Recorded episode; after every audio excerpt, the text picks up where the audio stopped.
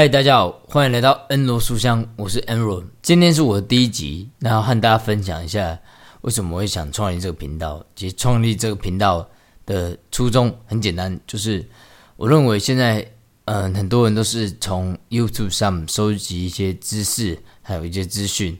那看到很多网络上的书籍分享，其实都是比较有关嗯、纯粹的分享，分享这个内容。但是我觉得书籍不只是要读。你更重要的就是要实际去做，实际去尝试。那我这个频道呢，就想把我读过的书跟大家分享内容，然后再透过执行记录在执行的过程。啊，希望大家可以透过我把书籍内容的执行这个过程，啊，给你们一点启发，或者是说给你们一些经验，是你们可以拿去实践的。那我们就直接进入今天的主题。今天的主题是如果。今天是你的最后一天，你会想对你的人生有所改变吗？那我相信百分之九十九的人，他的答案都是会，像我也一样，我答案也是会。那如果你是那一趴的人，那恭喜你，我相信你现在一定非常开心，因为你可能做的事情都是你想做的事情，非常喜欢的事情。但是如果你是那九十九趴的人，也就是跟我们大部分人都一样，那今天要介绍这本书《疯狂一百件事》。我相信会对你有所启发，而且会让你收获良多。因为这本书它是在讲作者他完成了一百件事情的清单，所以我想就先从他的人生经验开始讲起。这个疯狂一百件事的作者呢，他是其实他的成长背景都是一路都是顺顺遂遂啊。到了他大学在选系的时候，因为不知道自己读什么，那他就选了运动系。我相信这是很多男孩子。会在 会做的选择，因为你如果不知道做什么，其实运动打球嘛很爽，听起来就很爽，所以理所当然他选了运动系。那读三四年后，也是毕业，也不知道自己到底要干嘛，他也是很迷迷茫，你知道吗？然后他选择去加拿大，他选择去加拿大呃旅游，然后想说会不会得到一些启发，但 事实是没有，他晃两年还是不知道自己在干嘛。那他在两年后决定，他要回来找一份稳定的工作，也就是父母常讲的，你要找一份稳定的工作。那当他开始要来找这份稳定的工作时，他已经订着机票要回来了，回来澳洲。但他在那一刻，他接到一个朋友的电话，他说：“哎，有一个朋友他他去世，昨天死于一场车祸。”那那个朋友跟他非常好，那朋友常常就是到处做他喜欢要的事情，然后到处学习，不断增自己。他知道那天他他不小心是因为一场车祸去世了，那他就想说，哎，那朋友会有遗憾吗？因为他突然想到这个问题，那朋友那天死了，他最后一天会不会想对他的人生有所改变？让他想一想，看他朋友那么开心，应该是不会。那他就反问自己，如果今天是他最后一天，他会想对自己的生活有什么改变吗？那很显然的，他答案是会，他一定会想做有所改变。所以就因为这个转折点，他就开始想。那到底自己要做什么？就他就突发奇想，把自己想做的事情列一百项，一百项全列出来。虽然他没有列满了，但他发现，诶，第一项他列的事情是很有趣，跟陌生人结婚。那他这个人也是很非常非常有实践力，我觉得就是他马上，因为他定的这个目标跟陌生人结婚，他二话不说，他就飞去拉斯维加斯，然后他就列举目标。开始在酒吧各地列举目标，就果真他在一个礼拜后真的跟陌生人结婚，他觉得这太有成就感，他就想，哎，那我接下来九十九件事情一定要完成。开始回国，想要完成接下来九十九件事情，那他突然想到一个资金的问题，因为他也不是富二代，他必须要自己解决资金的问题。然后他就刚好因缘聚会遇到一个朋友，那他是要约他一起做一个创业，一个广告计划，他想说可以。投资金，没想到一倒，直接被倒，这公司直接负债，然后他为了还债，他还两三年，努力的工作，为了为了还清负债，然后开始他的全球旅行的时间计划。但这里有个重点，他在还债的过程不是完全停摆他这个计划，他是先选他目前可以做的计划，从小的开始实践。所以这边有一个很重要一点，就是你不管遇到什么。很很困难，或者是有什么理由可以阻碍你？你可以先从小的事情、简单的事情开始做，让你不再有那么大的阻碍，可以让你找借口不去做这件事情。那他就是非常好，他就是虽然他的处境是负债，但他还是找一些免费的事情，就是不用花到钱的事情，马上就可以完成的。那他做之后，他他在三年后终于把他债务还清了，于是他就开始订了一张机票，开始他的完成清单之旅。啊，他在机场遇到一个女士，他问他说：“诶，你做什么行业的？”他说：“呃，我是在做完成一百件事情清单的。”啊，然后那个女的听不懂，然后也不知道他在干嘛，然后他就被问了，觉得说有点奇怪，自己回答不出来自己在干嘛，但是他还是很开心。所以这边告诉我们一件事，就是说你如果知道自己在做什么，其实你。不用太理会别人的眼光，或许有人觉得，哎，这个人怎么这样这样这样，不知道你自己在干嘛。但其实这不重要，你只要知道这件事情是你真正觉得有价值的事情就好。好，那接下来呢？因为他清单上他做的事情其实蛮多的，那我就挑几个我觉得比较呃有所启发，对我来讲有所启发的故事和大家分享。第一个是。探访囚犯，探访囚犯这个目标其实是还在还债的时候他就开始实现。那一开始他是以书信的方式跟那个囚犯联络。那第一次去拜访的过程，他才发现说，这个囚犯竟然有很多的女朋友，就在监狱外，他有很多女朋友是用书信来联系的。那他会请那个女朋友，还有像塞巴斯汀作者，请他们带他看一下这世界，就问他说：“诶，最近发生什么事情？世界发生什么事情？”即使他在监狱里，但他的心其实是在整个世界游走的。所以这点其实是蛮令我惊讶，他一个在监狱里的人，竟然没有颓废，反而他是跟嗯世界上做一个接轨。那这边就遇到一个很特别的事情，就是塞巴斯汀在离开监狱的时候遇到狱卒，就是在管监狱的人，就有点嘲讽他说：“你还看那个犯人干嘛？他只是一个没用的人之类的。”你知道，这就是刚好一个对比，一个狱卒他整天就脑袋里就想着薪水、薪水、薪水，完全没有。完全没有其他的事情。那他明明是一个自由之身，就是他是自由的人，但他的心却被自己局限在那么小的一块上。这也给我的启发就是，大部分人他都是有自由之身，就是你如果不是生病，不是被关，大家都有自由的身体。但是你要好好珍惜你这个自由的身体，因为有一部分人是没有这个权利的，但是你有。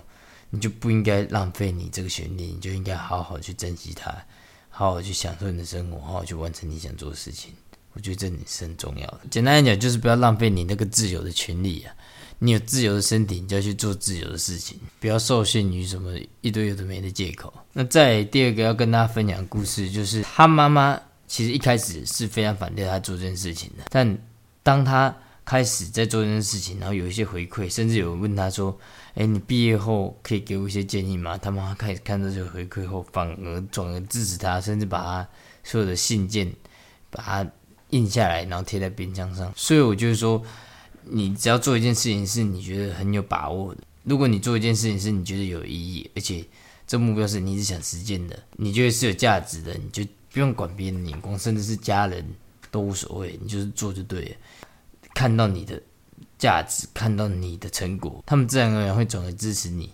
所以家人的反对，我倒是觉得说你可以平常心看待，就是努力做好自己的事情就好。第三件事情是他有天早上起来，发现有一个写信给他说：“你要多少钱，我给你，因为我是一个很有钱的人。”然后他想要借由他，然后去帮他完成人生中一些事情。他看到他时间这些东西，觉得很满足，但是他拒绝。然后他就开始想，金钱对他的意义是什么？他想一想，呃，金钱对他其实本身没有意义，金钱应该是拿来完成他做事情，才会让这个金钱有意义。所以金钱本身对他是没意义的。如果这金钱是可以帮助他达到一些目标，像是捐给慈善机构钱，那这个钱对他来讲才构成意义。那同一天，他也遇到一个很好笑的事情，就是。他搭计程车的时候，计程车司机看他可以做那么多疯狂的事情，他就一直觉得他是富二代。那他怎么跟他解释，他都没有用。他最后下车时，他还是觉得说他就是富二代。那其实塞巴斯汀就嗯笑笑看待。计程车司机就是大部分的人吧，大部分人都会觉得说，你如果要完成一件自己的目标梦想，那你一定要先挣到钱。但是事实上，很多情况都不是这样，很多情况是你先做一件你很喜欢的事情。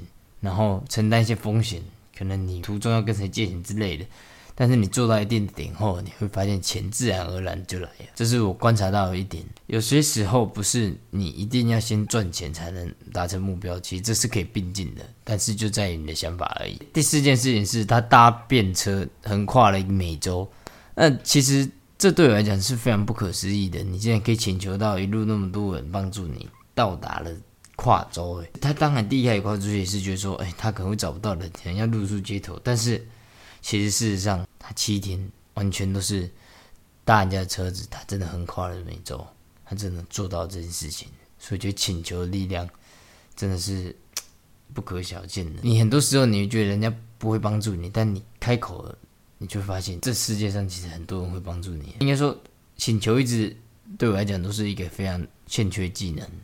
就说不敢开口请求人家什么事情，会让你错失很多机会。那他的故事告诉我们说，你只要开口就有机会，所以开口也没有什么代价，你就开口去请求别人嘛，因为。很多研究指出，你请求别人反而对你们双方的关系是一个加分的。第五件事情是，他帮一个孕妇，陌生孕妇接生，让我看到他写的那个感触，就是说他看到新生儿出现，让他反思一个生命的诞生。这其实很很很奇妙，就是你一开始来到世界什么都不知道，但是全新的生命，你什么东西都想探索，让我突然想起，嗯，小时候那种。什么东西都觉得很新鲜，做什么事情都很开心的状态，那是很多人在长大之后就开始慢慢流失的。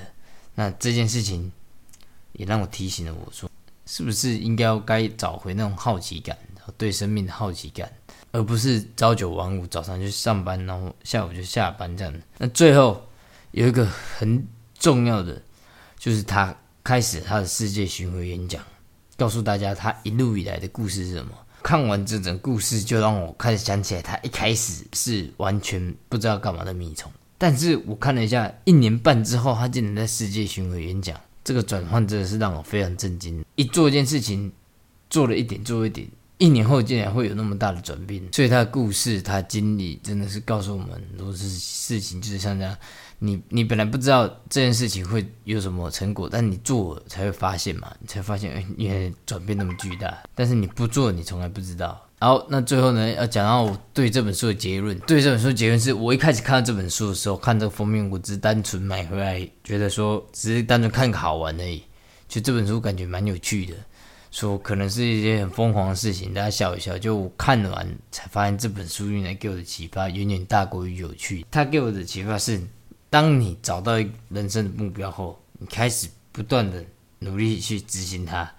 过了一年或过了一小段时间，它的转变可能是会非常巨大的。虽然不一定你做每件事情都会立即有成效，但是长久下来，你一定会遇到一个事情，是你真正会成功、会发扬光大的事情，是不知道时间内，但你没做，永远没机会。以歌手为例，如果你要唱歌的话，你如果不拿起麦克风，第一步不跨出去，你要怎么拿？你要怎么做到？如果周杰伦没有跨出一步，那去报名表，去参加吴宗宪的选秀节目，那他怎么会被吴宗宪挖角到变成现在的周杰伦？这是大家值得去思索的问题。这本书给我的最大启发，也就是这句话。那在影片一开始，我也讲到，这个频道其实主要是为了实现书里的内容。那我认为说，要实现这本书的内容。我觉得最重要就是你自己也列份自己的清单，所以我也列了实践清单。那我预计就是一个月完成一件，然后拍影片告诉大家我怎么实践